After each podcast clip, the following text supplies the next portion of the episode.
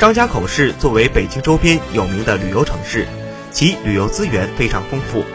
不仅有崇礼滑雪场、草原天路、京西第一草原等，可谓是自然风光优美，历史文化厚重。如今张家口又新增一景点——大青山国际旅游度假区。大青山国际旅游度假区位于上义县大青山国家森林公园内，占地约三点八万亩，拟投资十三亿元。大青山国际旅游度假区自开建以来，广大游客便对其翘首以盼，因为草原天路上唯一一座玻璃吊桥——京广玻璃桥就坐落在此。